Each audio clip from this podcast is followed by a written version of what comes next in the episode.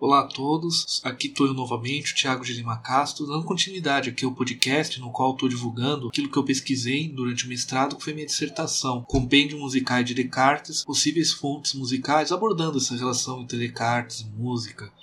É, após o último episódio, que foi de pergunta e respostas, eu vou entrar no item 2.4, a escrita do compêndio musical.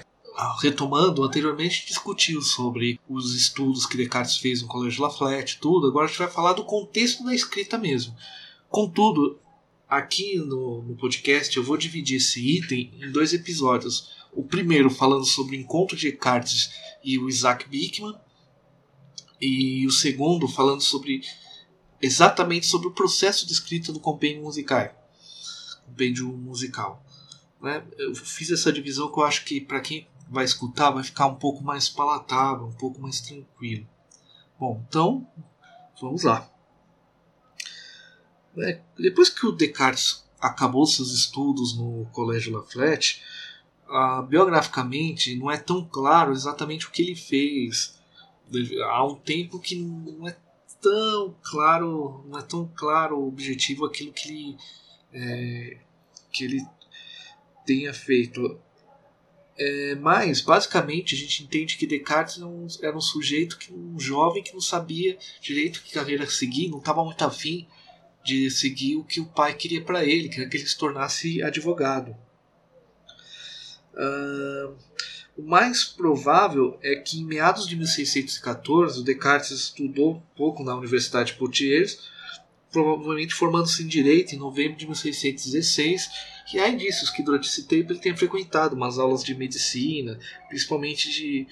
Né, a, e aprendeu de secação, que é algo que ele vai ter grande interesse, vai influenciar muito as obras maduras de Descartes.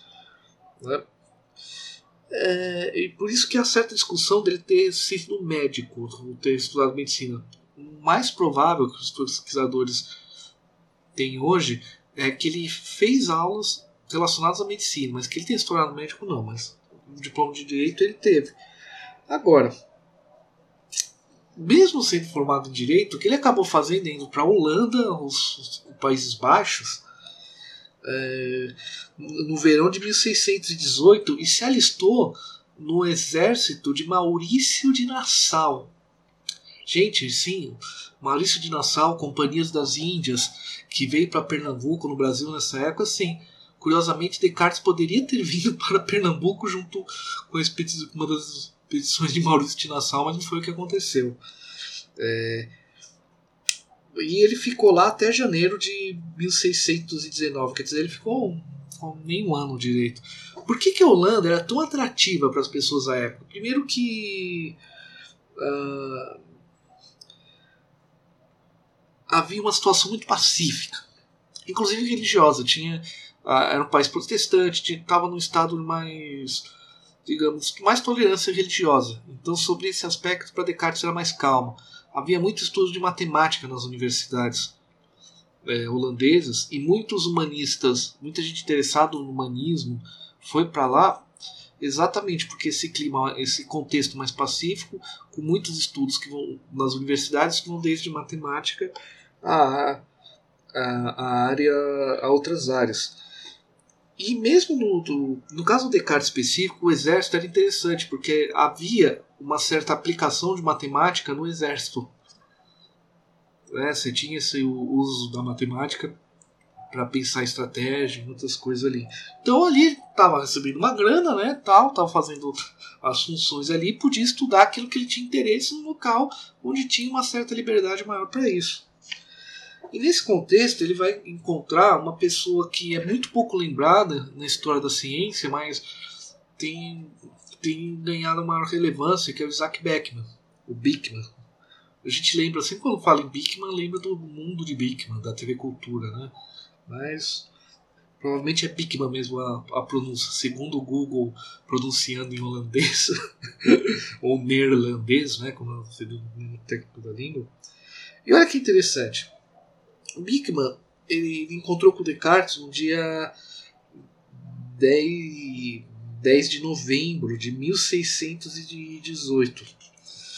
É, isso, tem o, isso tem registro histórico. É, Mas por que, que o Bickman é uma figura interessante? Ele era, ele foi professor de latim, ele tentou inclusive ser pastor, acabou se afastando, então ele era um filósofo, professor de latim, e ao se afastar da universidade, ele se tornou um produtor de velas e encanamentos. Por quê?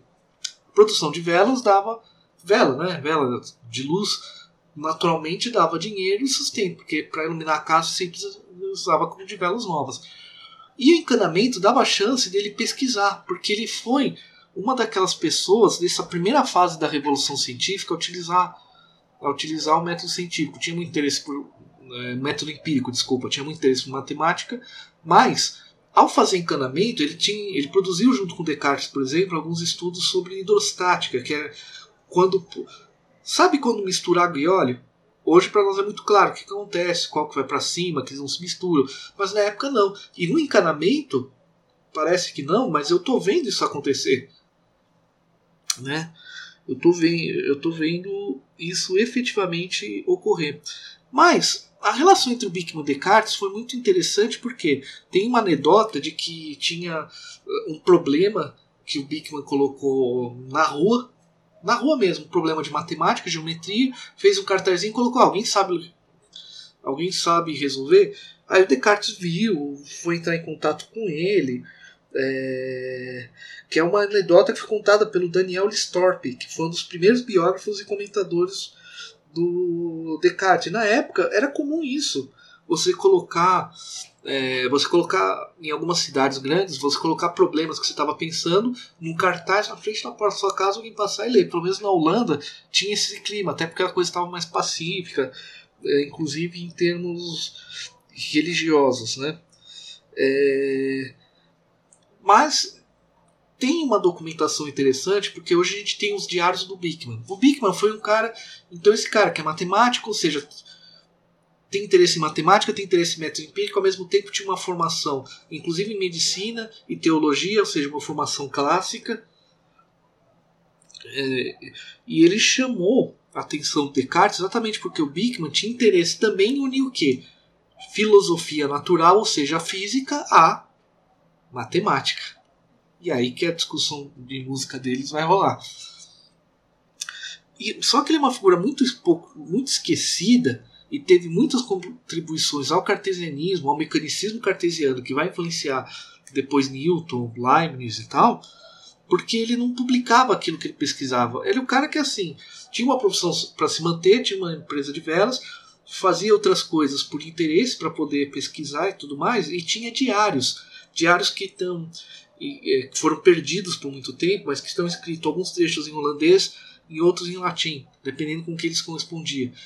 E tudo aquilo que ele pesquisava, pessoas interessantes que ele encontrava, ele anotava nesse diário. Então era uma espécie de diário científico. Ah, eu estou trabalhando em tal hipótese matemática. Pô, eu encontrei um jovem assim, um tal de René Descartes.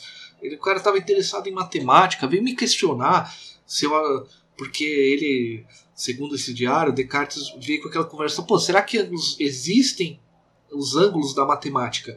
Os ângulos do triângulo eles existem em si mesmos, somente são construções humanas para nós estudarmos e tal. Descartes pós-moderno, não... que é muito estranho, mas. uh, isso chamou a atenção do Descartes, porque era um cara mais velho que estava fazendo algo que ele tinha interesse, usando matemática para questões físicas. É, e qual que é o legal?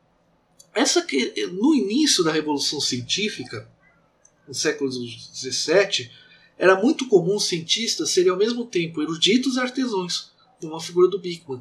A figura então era um erudito, ou seja, um praticante das artes liberais e das artes mecânicas. Por quê? Por que, que isso é muito importante nesse início da ciência moderna? Por uma questão muito prática.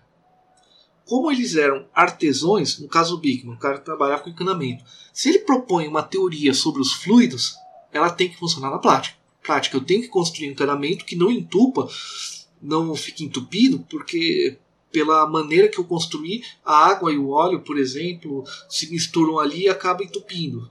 Não, tem que planejar encanamento de maneira que os diferentes fluidos ali, fezes, óleo, sabão, sei lá o que mais, é, consigam circular. Eu tenho que planejar um encanamento para evitar que numa dobra ele não entupa exatamente porque dá um problema dos fluidos ali, ou seja, o conhecimento tem que efetivamente funcionar na prática.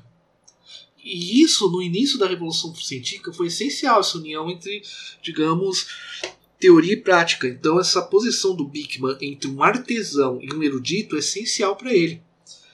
E ele pesquisou sobre muita coisa, gente.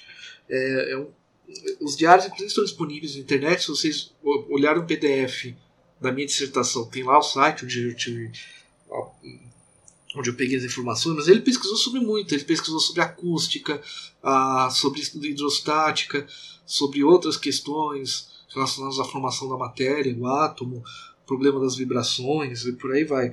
E ele se correspondia com muita gente. O Gassendi, que para quem conhece um pouco a história da ciência, um cara importante também da época, com Mersenne, Mersenne que era um cara que dialogava com muita, muita gente. E nesses diários tem essas conversas, mas esses diários têm uma história interessante. Os diários circularam uma, na época, no século XIX circularam bastante e sumiram. Quer dizer, eles foram. Na verdade, desculpa, eles foram. Na época dele, os diários circularam, depois que ele faleceu entre algumas pessoas tal. Muita gente ia até lá para ler os diários dele, para pessoas que ele se correspondia em termos de pesquisa e tal, iam lá, porque ali ele notava tanto com que ele se correspondia, como as pesquisas que ele fazia tal. Só que o texto foi só redescoberto no século XIX. Então, quando começou no século o, interesse por história da ciência, que esse cara foi redescoberto, porque ele foi esquecido, ele não publicou nada. Pessoas com que ele se respondia e comentava as teorias dele acabavam publicando, como Mersenne fez e outros. Então a gente vê.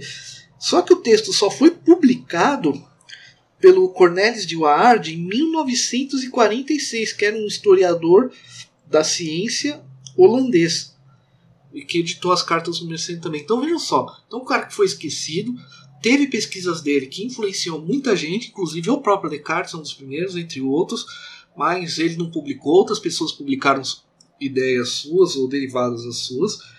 Os textos do cara são redescobertos no século XIX, mas ninguém publica. Quer dizer, ah, redescobri um texto importante. Mas se ele não está publicado, se ele não está acessível, ninguém vai fazer pesquisa em cima disso. Aí, a partir de 1946, que os textos são publicados, e aí que os historiadores da ciência vão começar a reler o cara, os historiadores da filosofia, e ver as influências que ele tem. Então, tem muitas coisas que são muito recentes sobre isso. É... E veja, a maior, a maior pesquisa existem comentadores, existem gente que pesquisou assuntos específicos, principalmente em termos de música, por causa de Descartes Frederic Buzon, o Cohen, o Albert Crombie, o a Van Merch, que é uma autora que estou usando bastante.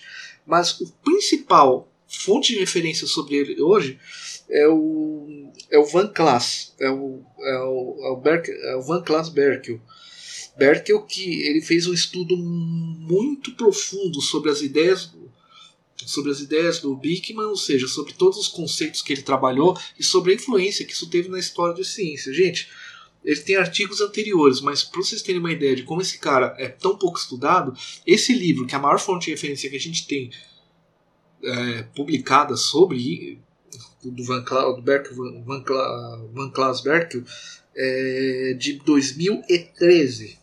A gente está em 2018. Significa que um dos textos os maiores comentários saiu em 2013, que foi a publicação da tese de doutorado dele, ou estudos posteriores ao doutorado, feitos antes. Então a gente vê como que é um cara, para quem gosta de história da ciência, é um prato cheio, porque é um cara importantíssimo, importantíssimo. É... E até e esse esquecimento dele é tão grande que eu até comento que o Berkel ele faz um trabalho que é impressionante. Só que em alguns momentos ele se mostra muito apaixonado pelo objeto de pesquisa dele. Porque ele é holandês, mostrando a, a, como que a Holanda participou desse processo, não é só Itália, França, Alemanha e tal. Às vezes ele até exagera um pouco nas palavras que ele utiliza. Mas é, vale a pena conhecer, porque o Bickman é um cara muito interessante. Agora, e e voltando, essa posição dele, é, Klaas van Berkel, né, essa posição dele, que é o que o Berkel inclusive defende, entre o intermediário, entre o erudito e artesão, que pôde colocar as teorias do ponto de vista da prática. E o fato dele ser erudito é que pôde também dar condições dele se despir da autoridade, porque ele conhecia. Quando você questionava a teoria dos antigos, né, Sóteles e tal, ele tinha razão de causa para isso, ele tinha estudo para isso também. Então é interessante. E o que, que, ele vai propor? Ele vai propor uma visão mecanicista dos, do mundo. Em que sentido mecanicista? Mecanicista vem de mecânico, que é uma concepção de que o mundo é formado por átomos e que todas as propriedades da matéria advêm de átomos em movimento. E é isso que o Perkel propõe. É, porque todas as qualidades da matéria adviriam do fato de tudo estar dividido em átomos. Porém, o mecanicismo que ele trabalha, esses átomos teriam formas e tamanhos diferentes. Contudo, eles estão em contínuo movimento graças à existência de espaço vazio entre eles. Gente, isso é muito moderno. O próprio Descartes ele vai ser o grande defensor do mecanicismo, mas hoje a gente vê que muita coisa do mecanicismo cartesiano vem do contato dele com Beck, Bickman. É, e como que ele utilizava para analisar esse movimento dos átomos? Contudo, a teoria atômica que ele trabalha, os átomos têm diferentes formas e movimentos. O que ele está bebendo de uma fonte epicurista, digamos assim. Ele utilizava geometria, porque se os átomos têm formas e tamanhos, a, a geometria é a área da matemática que possibilita trabalhar com formas e tamanhos. Então, através da, ge da geometria, ele fazia análises da matéria. Daí os seus pensamentos ser uma espécie de físico-matemática. É, né? Ele está nesse caminho. O que vai influenciar muito, muito Descartes. É, e os movimentos atômicos seriam possíveis de serem medidos, e daí como são movimentos, podem ser medidos e por isso que podem ser analisados através da geometria. Tudo bem? Claro que a gente viu Clavius, o, o, o jesuíta Clavius propunha esse tipo de união, algo que despertou em Descartes, mas quando ele encontra Bickman, ele vê um cara que avançou muito nesse aspecto e estava fazendo pesquisas. Inclusive, ele foi o cara, por exemplo, que primeiro calculou, já se tinha ideia de calculou a frequências, frequências sonoras. Já se concebia que o som era uma, tipo, uma espécie de frequência, mas calcular foi uma obra do Bickman. Então, Descartes ficou impressionadíssimo. Há quem analise até de um ponto de vista mais psicanalítico, de que ele foi uma certa figura paterna para Descartes, mas isso é uma, é uma outra história. E veja, essa concepção atômica ela vem de Demócrito e Epicuro, dois filósofos da Grécia Antiga. Né? Mas há um pensamento da, com epicurismo e, e, com o atomismo de Demócrito, que foi o primeiro filósofo a usar esse termo na Grécia Antiga. Ah, contudo, a argumentação do Beck, do, do, Beck, do Bickman não é devido à autoridade dos filósofos gregos, mas é devido a cálculos que ele tinha feitos. Então, é, ele toma como hipótese essa visão mecanicista de átomos se movimentando e tudo, e vai atestando como esta concepção de matéria permite explicar os fenômenos físicos. Tudo bem? Gente, tem, sempre tem que lembrar, estamos falando pré-Newton e tudo mais, mas esse é um cara importante, inclusive foi posterior desenvolvimento da teoria newtoniana, que parte de Descartes, por exemplo. Então. Qual foi uma das primeiras hipóteses para analisar o movimento? O som. E é aí que a gente entra no, no campo da música. Por quê? O som é uma frequência, é área em movimento. Então ele vai adentrar a teoria musical, que na época a teoria musical e acústica era uma coisa só, buscando é, utilizar a geometria para comparar para comparar os sons. Qual era o princípio dele? tudo é movimento de corda. Então, seja a gente cantando, seja qualquer instrumento, ele vai partir do princípio do movimento da corda. Porque eu enxergo, se eu toco a corda de um alaúde, antecessor do violão na época, eu vejo ela se movimentando. Então, eu posso pensar esse movimentando. Ele vai verificar o seguinte: que as consonâncias, que são aqueles sons que soam bem juntos, como falamos em outro, em outro dia, ele vai perceber o seguinte: ao estudar as consonâncias, duas cordas em uníssono uníssono, uníssono ou no sono vibram o mesmo som porque as cordas têm o mesmo tamanho. Isso é experimental. Ok. Duas formas diferentes de oitava. Né? É, elas têm exatamente a relação de metade. A corda mais aguda é metade da corda mais grave. Tudo bem? E só que nisso ele vai dizer o seguinte: a oitava é o dobro da frequência anterior. Quando você puxa uma corda, um Lá grave e um Lá agudo, ambas são puxadas ao mesmo ponto, ambas realizam o mesmo movimento vibratório, devido a ser aplicado a mesma, a, a mesma força. Porém, a corda menor realiza o dobro de vibrações. Então ele vai, ele está colocando em termos de matemáticas, em termos dobros. Essas ideias já tem uma certa tradição sobre isso, mas a questão do Bigman é aplicar essa análise no movimento da corda para pensar a frequência.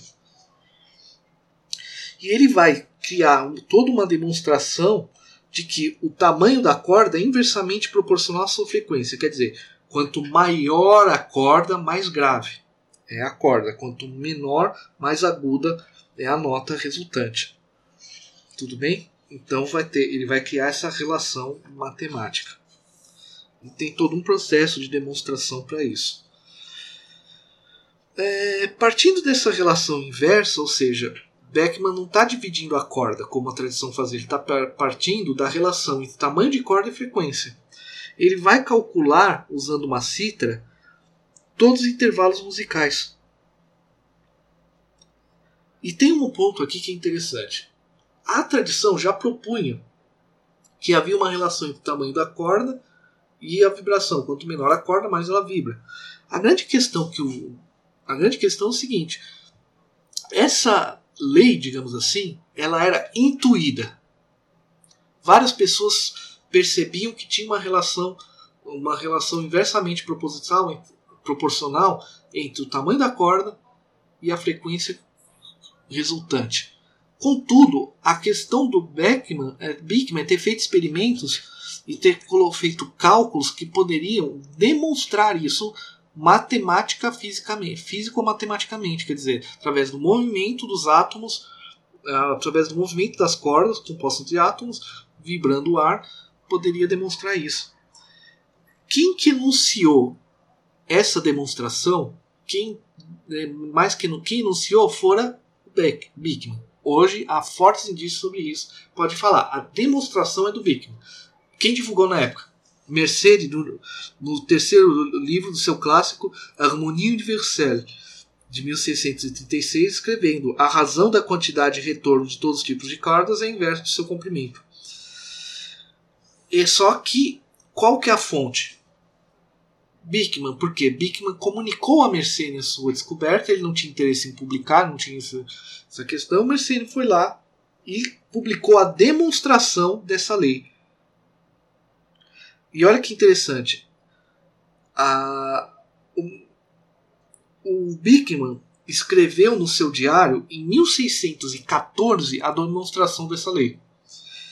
Comunicou a Mersenne em junho de 1629. Ela só veio a público numa obra de 1636. E foi Mersenne que deu uma sugestão. Já que você está falando em relação entre cordas e frequência, busca uma forma de calcular a frequência. Isso o Mersenne vai mandar essa carta para mim que falou: pô, verdade, vamos pesquisar isso daí. Gente, olha que espírito da, de época interessante. Exatamente porque o cara tinha uma fábrica de velas para se manter, ele podia Pô, é mesmo. Ficam fabricando a vela, faz a contabilidade, vou lá pensar como calcular a frequência da corda. Hoje a gente tem frequencímetros, os aparelhos eletrônicos que fazem isso na época, analisando-se o movimento do pêndulo, inclusive, que se chegava a essas deduções matemáticas. E tem uma história muito interessante que é o seguinte: sempre houve, houve entre os músicos, historiadores da ciência, uma demonstração, uma discussão no século XX, quem demonstrou essa lei, que ela é intuída desde a antiguidade. E tem uma historinha. O primeiro a publicar é, um que enunciou essa lei, que já tinha tratado, mas assim, que enunciou como lei científica, segundo Palisca, no artigo de 1661, foi o matemático veneziano Giovanni Battista Benedetti, o qual influenciou Galileu, inclusive. Galileu Galilei estudou os textos do Benedetti, tudo. Numa carta ao compositor Cipriano de Rori, com, propondo. Aí, o que, que o Palisca vai dizer? Bom, quem enunciou a lei foi o Benedetti e que o Bickman chegou à mesma conclusão de maneira independente que o Mersenne adotou.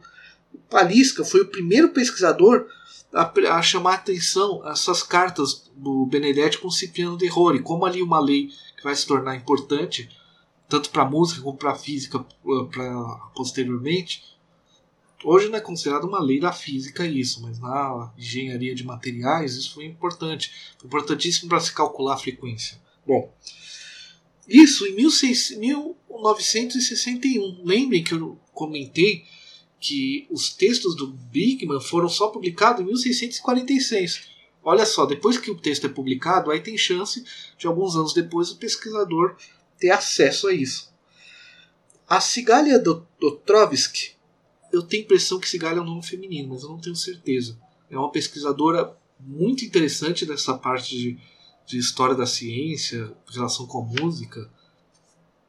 Mas em 1974, vai fazer uma, uma análise pormenorizada, tem um artigo dela que é fantástico, da história das teorias em torno da frequência do som e das teorias físicas sobre essa questão. E ela vai dizer, olha, Bickman foi o primeiro a demonstrar através da geometria. Então, Palinsky em 1661, 1961 vai dizer que o enunciado é do Benedetti e que o Bickman vai chegar à mesma conclusão por outra via. 74 a cigalha do Trotsky vai fazer uma análise e vai falar: não, quem demonstrou primeiramente foi o Pickman através do quê? Da geometria, analisando o movimento pêndulo. O Cohen, em 1984, vai dizer que o te... vai retomar a questão e falar: olha, o texto do Benedetti, a... porque o Palisca foi quem divulgou esse texto.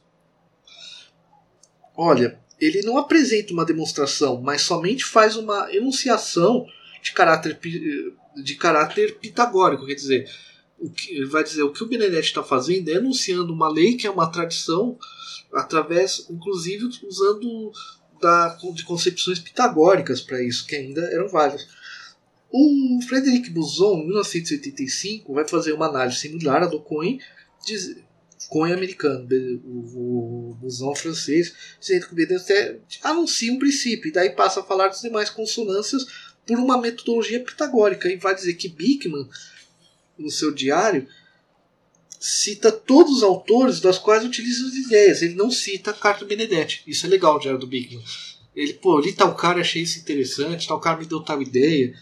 É, é, eu não pude estudar ele muito, fiquei até curioso porque eu não conheço holandês, então para ter acesso um pouco os comentaristas falam e um pouco do, da parte em latim, mas só quem sabe holandês pesquisar a fundo, né?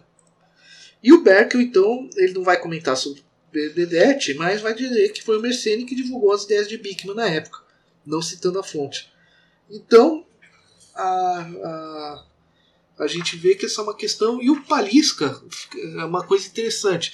Em 2001, ele vai republicar esse artigo numa coletânea, um historiador da música importante, falando que pô, foi legal que esse artigo dele iniciou uma discussão importante. Mas vejam bem, Estamos falando de uma teoria de física de som de que vai ser muito importante depois a constituição da acústica como ciência, que é conseguir pensar a frequência sonora, que ficou esquecido por anos. Só por graças foi descoberto esse cara que é importante para entender o desenvolvimento dessas teorias científicas, é só porque o diário foi redescoberto no século XIX, mas só teve pesquisa mesmo sobre isso depois de 46 com o texto publicado.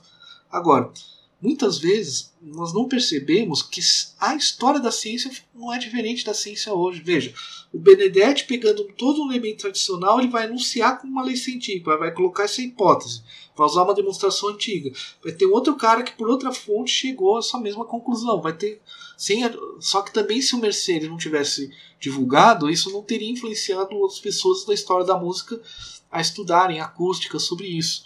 Ou seja, cada pessoa contribuindo com um pedacinho. O funcionamento da academia científica de hoje não é diferente do que ocorria no passado. A grande diferença é que antes era muito mais difícil ter, ter esses contatos, apesar que você vê esses pesquisadores, é até curioso como que eles se esforçavam para entrar em contato com pares, mesmo estando em locais distantes, coisa que hoje e todos nós da academia não fazemos tanto.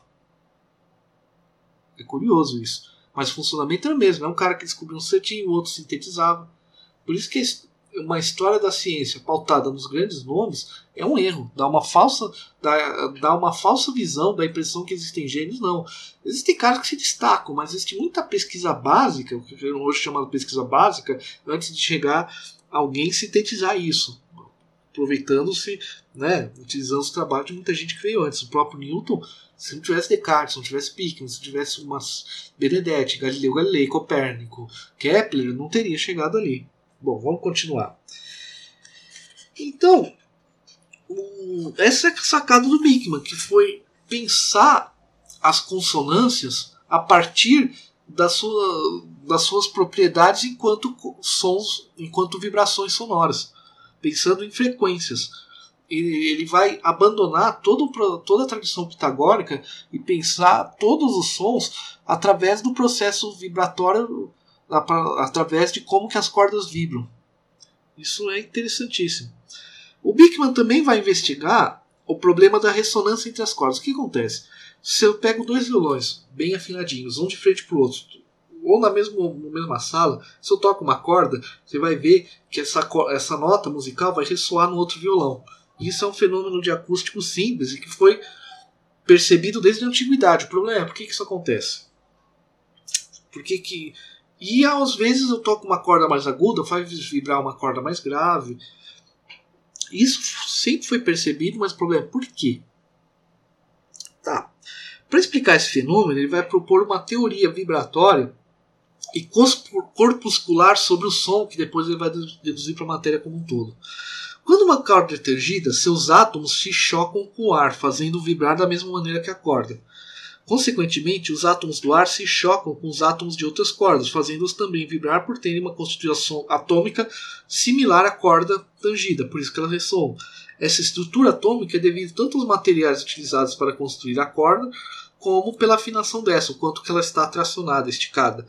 Forma, pois maior ou menor tensão imposta sobre a corda modifica a organização interna de seus átomos. Se as demais cordas estiverem afinadas, em outros intervalos relativos à corda tangida, sua estrutura atômica por ser diferente no ressolo. Ou seja, a partir de estudos de como as frequências vibram e chegando a formas de calcular a frequência, relações entre frequências e tudo mais, é, é claro que isso vai ser definido pelo Hertz depois, mas assim, estamos vendo um processo. Isso vai dar base a pensar processo de ressonância, processo da estrutura atômica da corda. Por isso que ele parte do som para pensar a matéria como um todo. Que coisa louca, né? E essa teoria da ressonância ele também vai aplicar para entendermos o funcionamento do ouvido interno. Curiosamente, o que, a gente sabe hoje? O que, gente propõe de uma maneira muito grotesca, porque não, não tenho de anatomia. O ar, as vibrações sonoras atingem o tímpano, né, uma espécie de tambor que vai movimentar ali dentro do fluido os, os, os, ossos do ouvido interno, que vão movimentar o fluido, que vai estimular o nervo, que, que vai estar tá conectado ao cérebro e tal neto. O encéfalo é tudo costume. Bom, ele vai dizer que o ouvido interno ressoa da mesma maneira que uma corda. É, então, à medida que o movimento do átomo de uma corda ou de qualquer função tunária vibra os átomos do ar, estes vão vibrar os átomos do, os átomos do ouvido. E dessa forma que ocorre a captação. É, esse ponto de vista teórico ele vai propor que o ouvido vai captar uma determinada grama de frequências sonoras, portanto. Isso ele falou, bom, se realmente a teoria está certa, então o ouvido capta uma gama de frequências possíveis dentro da sua constituição. Podem haver outras inaudíveis. Olha que interessante. Agora, quando ele, se a gente voltar à questão da, da, vibração das cordas, ele vai dizer que durante o movimento vibratório dessas, é, a gente pode perceber que ao ver uma corda vibrar, ela vibra igual o pêndulo. O que, que acontece quando um pêndulo vibra? Ele vai de um ponto a outro, ele para. Você solta, ele vai até um ponto, para e volta, para e volta. Essa maneira que ele vai entender o processo de vibração. É, e aí ele vai dizer o seguinte: esse, essa vibração do ponto A ao B, quando você está mexendo, mexendo no pêndulo, é, esse dentro de uma frequência, esse movimento, aquilo que ele já tinha estudado antes, vai ser, vai ter, vão ser fixos esses pontos geometricamente fixos. Então o que ele vai dizer é o seguinte: se diferentes frequências soarem ao mesmo tempo e houver uma coincidência entre os padrões entre esses pontos de parada, quando o sentido da, da audição vai vai perceber, isso vai gerar maior prazer. Porque se o ouvido está ressoando junto, ele está vibrando junto e parando no mesmo ponto. Se o, se o ouvido percebe várias frequências, cada uma para numa uma hora, essa vibração do ouvido interno fica instável, gerando dissonâncias. Quando esses padrões estão mais próximos, geram consonâncias. Então, por que, que o uníssono, duas cordas é, com a mesma afinação, vai ser mais agradável de todos os intervalos? Porque a, a, os pontos de paradas coincidem. Ou seja, ele está pensando o efeito dos sons a partir do estresse que ele causa sobre o sentido. E a oitava, as consonantes e todos os intervalos simultâneos vão ser mais agradáveis devido às pausas serem mais congruentes, gerando menos choques, enquanto as dissonâncias gerando tendo paradas incongruentes que não se coadunam vai incomodar, porque vai fazer os órgãos internos a vibrarem, a ressoarem de maneira, de maneira não conjunta. E olha que interessante, é, a, a Winmesh ela vai dizer o seguinte, lembra aquele grego que eu comentei, o Aristóxeno, que estava o Aristóteles estava sendo muito discutido nas universidades é, holandesas e ele negava o ponto de vista pitagórico. Então, de uma certa forma, isso pode ter influenciado o Bickman também, esse contato com a tradição e de é, só que ele não usar a argumentação do Aristóteles, ele também vai partir da análise do efeito das vibrações, do efeito das consonâncias na composição musical, partindo do sentido, mas ele vai propor um método geométrico, vai usar geometria para analisar o quanto que certas combinações são mais estressantes ou não. E o Bickman, com o tempo, as pesquisas dele, ele vai dizer que existiriam átomos grandes e, e átomos menores, e que os sons agudos fariam vibrar átomos menores, porque uh, corpos menores e tal. Dessa forma, as cabras mais graves vibram mais lentamente devido a serem constituídas por átomos maiores, mesma forma que cordas agudas vibram mais rapidamente por serem constituídas por átomos menores segundo Cohen, a, o Bickman vai separar a altura da nota musical da sua intensidade e do seu timbre. Ele é o primeiro que vai separar essas propriedades do som. Hoje, quem estuda teoria musical, isso é básico. O som tem quatro propriedades, quatro características. Altura, que é um som grave e agudo. Apesar de altura a gente lembrar de volume, mas altura tecnicamente não é volume, é grave e agudo. Intensidade, que é um som mais, mais fraco. Duração e timbre. E o Bickman ele vai dizer, vai ser um dos primeiros que vai dizer, não, altura é frequência, é velocidade que os átomos vibram, a intensidade a quantidade de átomos movimentados, ou seja, mais cordas movimentadas, mais forte o som e tal. É, quanto menos, mais fraco. E a qualidade, o timbre, é diferente da maneira como os átomos estão agregados dispostos dentro daquele objeto. Quanto átomos mais afastados, os sons são mais fortes. Quanto átomos mais maiores, mais ligadinhos, material mais robusto, né? É isso que ele está querendo dizer, vai ser melhor. Então ele vai conseguir explicar todos, vai conseguir explicar partindo desse movimento os diferentes instrumentos, notas, intensidades e tudo mais. Gente, é, isso é muito interessante. A gente está vendo esse momento em que começa a se estudar a frequência e, e veja, o Newton vai estudar as cores partindo dos estudos sobre frequência sonora sobre estudos da consonância. Ah, ah, quando faz pesquisar eletricidade, magnetismo, é, ondas de rádio, a base também é acústica. Ou seja, se partiu da acústica para essa finalidade. Tem textos sobre história da, da ciência que, tem, que mostram isso. E veja, o Bickman, então, quando o Descartes encontra o Bickman, vai ser, meu Deus, né? Eu era eu queria juntar essas coisas e vejo um cara que faz. Então vai ser né, uma relação muito frutífera de poucos meses, mas eles vão produzir muitas coisas. A, a impressão do, do Bickman sobre Descartes foi tão forte que além dele dedicar o compêndio musical ao Bickman, é, ele vai, no final, ele vai escrever o seguinte: olhem esse trecho, o parágrafo final. Eu obti muitas coisas por desejo de ser breve, outras por esquecer, e muitas ainda por ignorância. Eu padeço, no entanto, por esse filho de meu espírito, sem perfeito e semelhante a um feto que acabou de nascer, indo ao seu encontro em testemunho de nossa familiaridade, e o mais correto monumento de minha amizade por ti. Nessa condição, de ainda escondido na sombra de teus arquivos, não será exposto ao julgamento de outros. Não serão como você, não desviarão os olhos benevolentes das partes defeituosas para continuar aqueles que eu nego que têm exprimido certos traços de meu espírito. Eles não saberão que nesta obra tenho sido composto unicamente para ti, por um homem ocioso e livre em meio à ignorância militar, e que age e pensa de maneira distinta. Breda de Brabante sendo concluído à véspera do primeiro dia de janeiro de 1618. Quer dizer, olha que demonstração emotiva que o Descartes faz, né? E a gente vê que ele considera Beckman um mestre nesse momento. Depois eles vão brigar, mas. então, a gente vê aqui como que o texto foi, de... É, foi é, colocado para o Bickman. Ele está falando, olha, posso ter errado e tal. E o, e o vai comentar no diário dele que assim, que o Descartes tinha dito que não tinha conhecido ninguém que estudava tão, tão cuidadosamente matemática e física conjuntamente.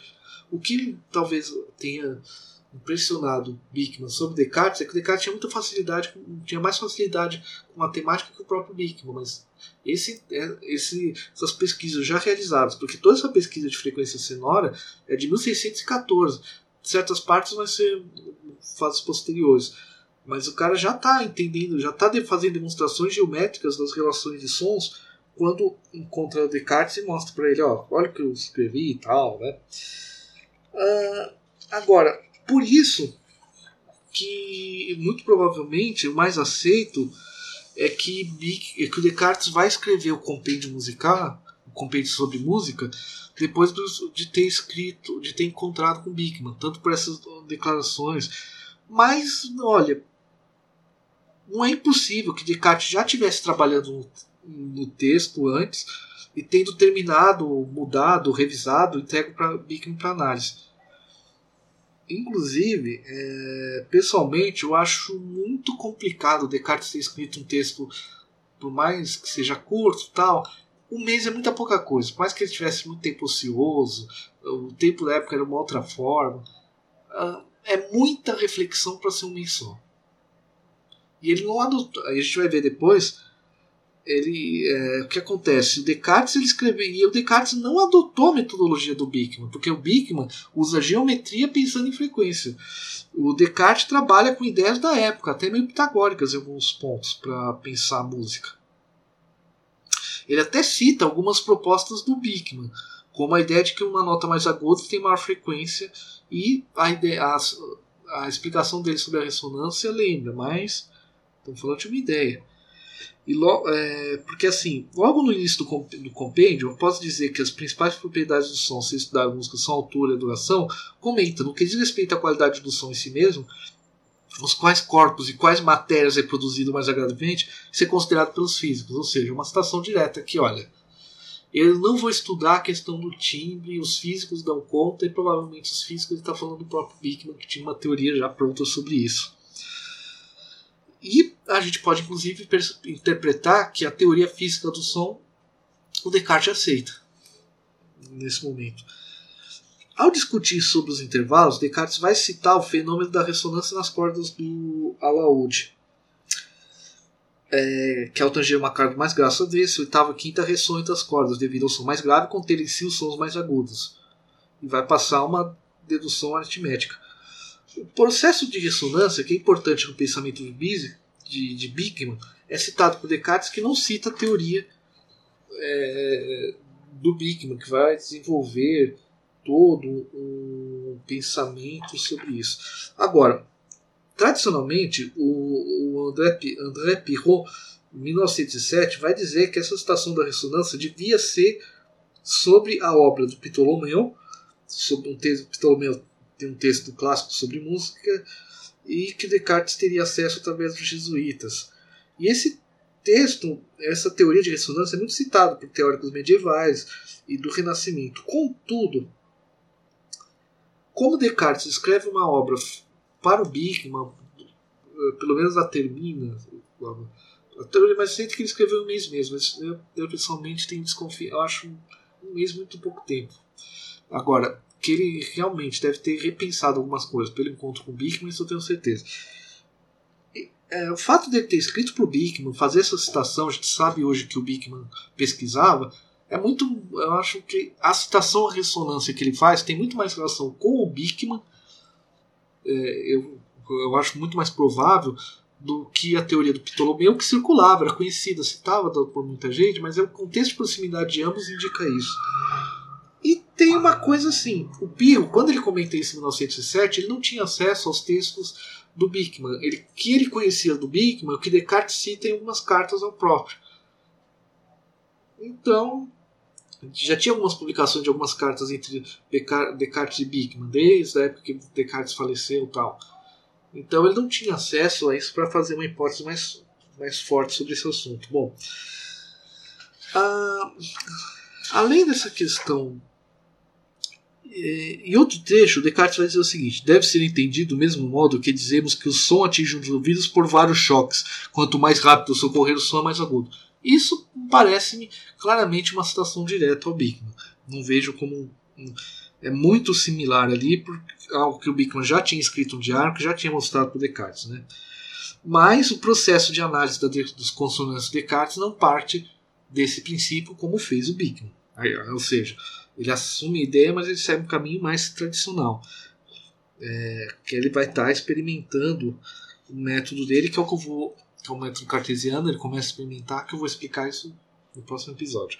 Bom, mas é como um, é, como vai dizer, entre o Bickman e o Descartes houve muita colaboração. Tem um artigo do Jorge Moreno, de 2012, sobre como que eles estudaram hidrostática e problema da, da queda dos corpos celestes, os problemas astronômicos, até o momento que eles separaram, até o Descartes sair de Breda, em 1600, no final, em dezembro de 1618. Então, esse contato com Bickman foi essencial para o Descartes experimentar o, a, o uso da matemática para pensar a física, principalmente a geometria, que é o que Descartes vai trabalhar, só que a partir de, um, de princípios diferentes do Bickman. É, então, uh, há muita influência sobre os textos é, de Descartes sobre Bigman, nessa aplicação da geometria, na sua física de, de cunho puramente geométrico, vai ter muita relação. O melhor estudo sobre isso é do Nicholas Van, é, do Van Berkel. Vale a pena para quem tem interesse procurar. O livro está em inglês, não está em holandês, português, felizmente, não tem tradução. Tem alguns artigos dele que você acha pelo JSTOR sobre o assunto, mas agora, muito desde que foi publicado em 1946 esses diários, se tem feito esses estudos sobre as relações de Descartes e Bickman. Agora, isso realmente tem ficado mais forte de uma maneira mais recente, por tudo aquilo que eu pesquisei. Isso é citado pelos grandes biógrafos, tudo, mas assim, o, o Gal Kruger, por exemplo, que é um biógrafo que trabalha bem essa questão, qual que é a referência dele? Ele leu, deu uma olhada nos diários, deu. Mas qual que é a grande referência? O Berkel, de artigos que ele tinha publicado já nos anos. Já, já há um tempo. Porque eu vou comentar aqui o nome do livro do Berkel, para quem tiver interesse em conhecer mais sobre o Bickman. Isaac Bickman. Não é o Bickman da cultura, é procurando aqui informação. Né? Olha, um dos artigos é de 80, primeiro artigo, um dos primeiros artigos dele que chama Descartes et la philosophie physique mathématique, na revista Archives de Philosophie, é, o Beckman publicou em, em 83. Tem o livro dele que é Isaac Beckman on Matter in Motion, uh, Mechanical Philo Philosophy in the Making, né, que, é, que é um texto que a versão em inglês é publicado em 2013, a versão holandesa é anterior, né, e tal. Mas veja, mesmo os biógrafos, um monte de gente que pesquisa essa questão, a referência é o Berkel. Começou a publicar sobre isso nos anos 80. Ou seja, tem muito estudo para esse cara. O Isaac Bickman é um sujeito essencial para a gente entender a revolução científica, porque ele escreveu sobre vários campos. Essa questão de acústica foi muito importante posteriormente para a física, para outros campos da física. A questão do as teorias sobre fluidos dele, fluidos líquidos, né? Água, óleo, como que se interage.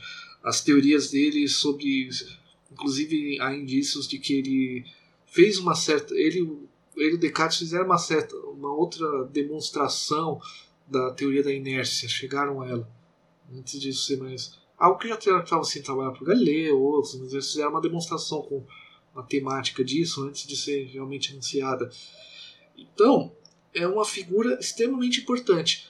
E agora, para quem está ouvindo, pode pensar: caramba, a relação entre música, história da ciência, história da música e ciência moderna é tão próximo? É porque é um campo em que eu observo, faço observação da vibração das cordas, é, a questão dos sentidos é facilmente percebido e é um ponto de ligação. Como tem toda aquela raiz histórica da música separada da matemática, era um pulo para você começar a aplicar para pensar o movimento que a sacada do Bickman foi isso. É não pensar a música em termos de matemática como divisão de cordas, mas pensar em termos de frequências sonoras devido a átomos se movimentarem.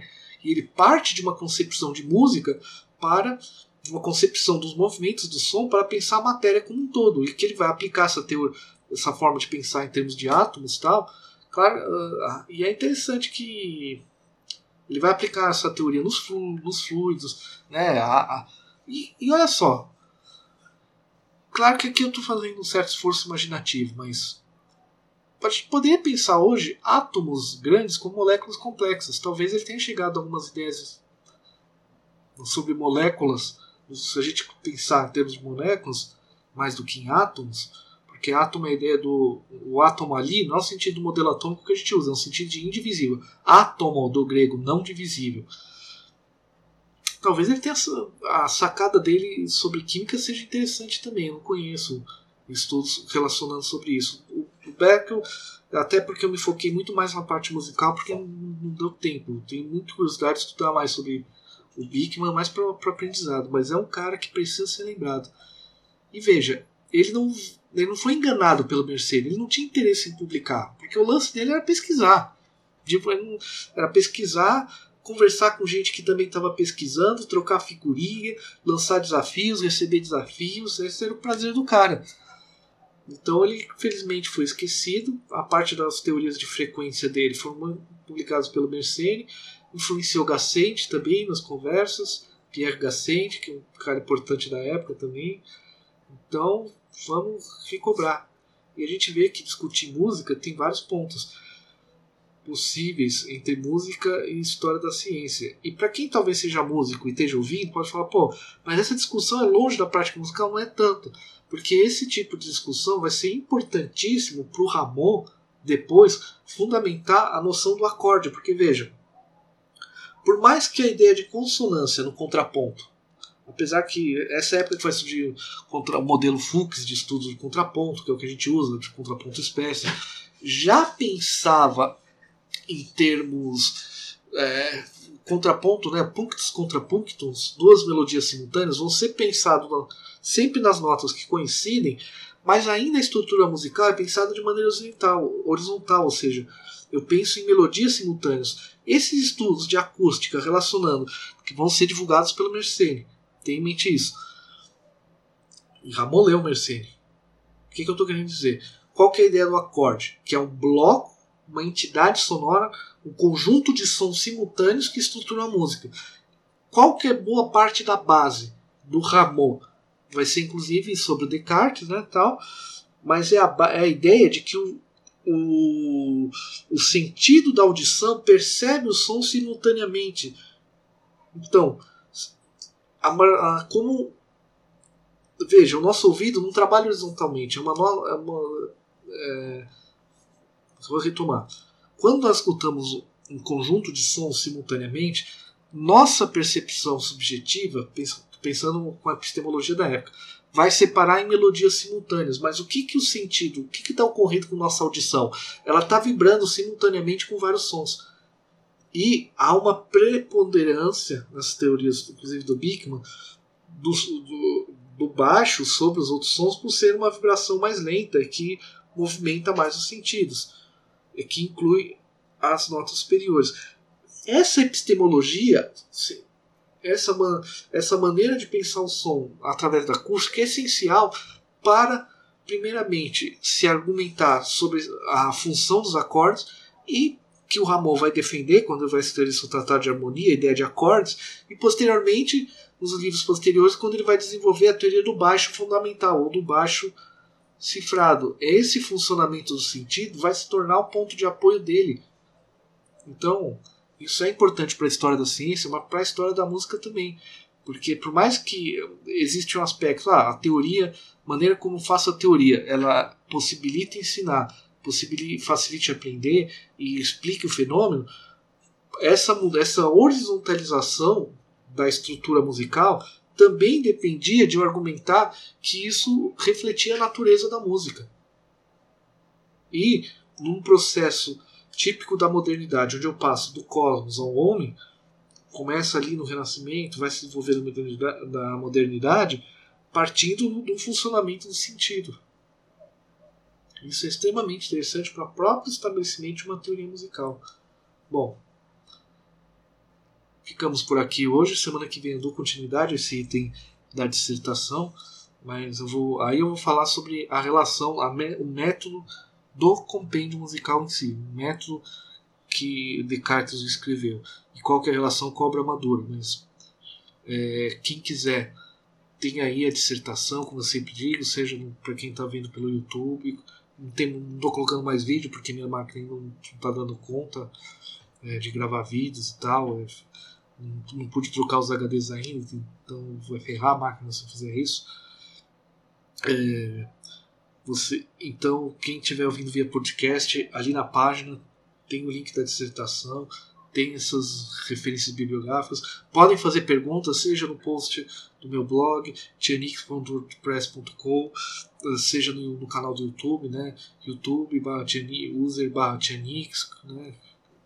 Canal, seja e também pode perguntar via Twitter arroba Tianix e como sempre fazer aqui tem meus textos sobre música e filosofia no site Música e Sociedade. Vale a pena conhecer o projeto, não só não, não nem para meus textos, tem muita coisa bacana ali. Vale a pena conhecer e obrigado aí pela atenção.